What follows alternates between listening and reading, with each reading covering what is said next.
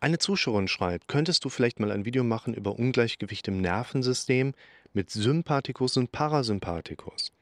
Bei mir ist seit chronischem Stress und Hetzerei alles durcheinander geraten.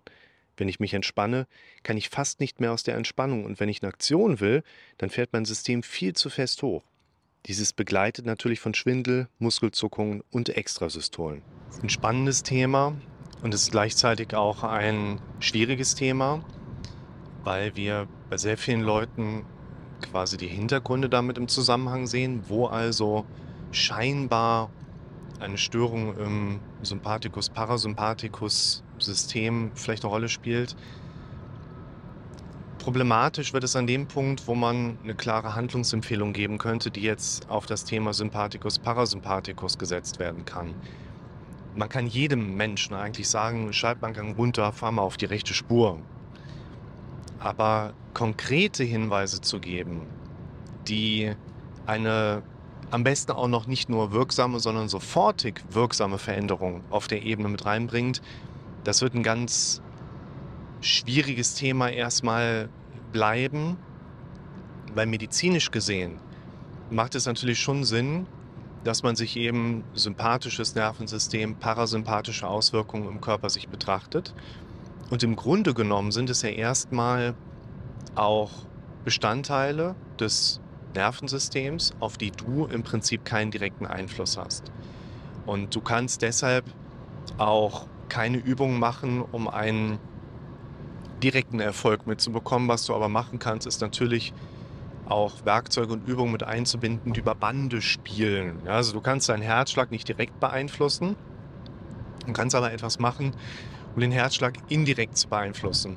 Du kannst zum Beispiel Entspannungstechnik machen und würdest darüber einen eher gemächlich zeitverzögert Prozess quasi mit, einem, mit einer günstigen Beeinflussung deiner Pulsfrequenz hinbekommen können.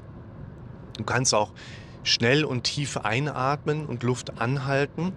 Damit bedrängen deine Lungenflügel ein Stück weit die Herzvolumina und dadurch muss dein Herz, um die gleiche Auswurfleistung zu erreichen, das gleiche Herzminutenvolumen zu erreichen, quasi auch schneller schlagen. Das ist eine atembedingte Sinustachykardie, gehört zu unserem Körper einfach mit dazu. Und insofern finde ich die Ansatzpunkte schon schwierig, dass wir sagen, ja, es gibt ein sympathisches und parasympathisches Nervensystem, weil dann natürlich der Betroffene relativ schnell vielleicht für sich mitbekommt, oh, ich habe da was, das ist definitiv Sympathikusüberreizung oder parasympathische Störung. Wie kriege ich das weg? Und der Denkfehler liegt auch ein Stück weit einfach da drin, dass wir zu schnell dieser möglichen Erklärung eben auch folgen und sagen, ah, die Symptome, die werden also durch den Sympathikus, Parasympathikus gesteuert. Da liegt dann scheinbar eine Störung vor, weil mir geht es ja schlecht in diesem Zusammenhang. Und deshalb möchte ich das gerne verändern. Schwierig. Zumal dein Körper ja sowieso immer alles richtig macht nur wir nicht immer verstehen, warum das in dem Moment gerade eine adäquate oder richtige Reaktion deines Körpers ist. In dem Zusammenhang mal kurz mit eingeworfen, würden übrigens viele Leute auch merken, irgendwann haben sie vielleicht mal das Vertrauen in den eigenen Körper verloren. Und da ist ein wichtiger Punkt, wir können eigentlich nur verlieren, was wir vorher besessen haben. Und wenn wir jetzt sagen, an welchem Punkt hast du in deinem Leben denn das Vertrauen in deinen Körper verloren, weil er macht doch sowieso immer das, was er will und das ist doch auch gut so, weil sonst müssten wir da ja auch noch die ganze Zeit mit herummischen. Und dann würden wir wahrscheinlich herausfinden, du hast gar nicht das Vertrauen in deinen Körper verloren.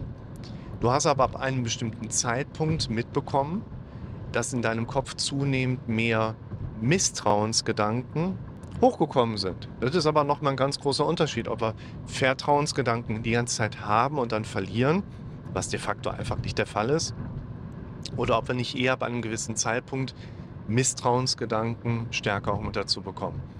Und hier an diesem Punkt, ne, was macht jetzt der Sympathikus und Parasympathikus mit dabei? Viele der Probleme, die wir im Alltag erleben, bauen ja mit auf unserer mentalen Verarbeitungsebene auf. Also wir haben nicht einfach nur, dass unser Körper so oder so macht, sondern es kommt ja auch noch der Prozess auf der mentalen Ebene mit dazu, wo wir eben für uns mitbekommen, ich denke dann, das ist ja ein schlechtes Zeichen, ich muss ja mehr, ich fürchte mich vor, etc. pp. Und in diese Prozesse sollten wir eigentlich lernen, erstmal was stärker einzugreifen, um vielleicht auch herauszufinden, warum denn im Moment möglicherweise sympathisches, parasympathisches System so ein bisschen aus dem Takt geraten sind und nicht so funktionieren, wie du glaubst, dass es funktionieren sollte. Dann haben wir noch ein weiteres Problem, was oben drauf kommt neben dieser nicht direkt Beeinflussbarkeit unser sympathisches Nervensystem, unser parasympathisches Nervensystem gehören, wie gesagt, zu unserem Körper, der macht, was er will. Und der macht, was er will, weil er so gebaut wurde und vor allen Dingen auch mit und ohne dein Vertrauen und auch mit und ohne dein Misstrauen. Der geht einfach seinen Weg rudimentär. Und wenn wir jetzt noch die Aufgabe mit dazu nehmen, ja, aber ich muss ja auch noch irgendwie meinen Sympathikus etwas beruhigen, meinen Parasympathikus stärken und uns fehlen auch noch die Werkzeuge dafür, dann drehen wir uns ja auch noch die ganze Zeit um eine Baustelle drumherum, bei der wir wahrscheinlich keinen adäquaten Ansatzpunkt finden, wie wir anders damit umgehen können.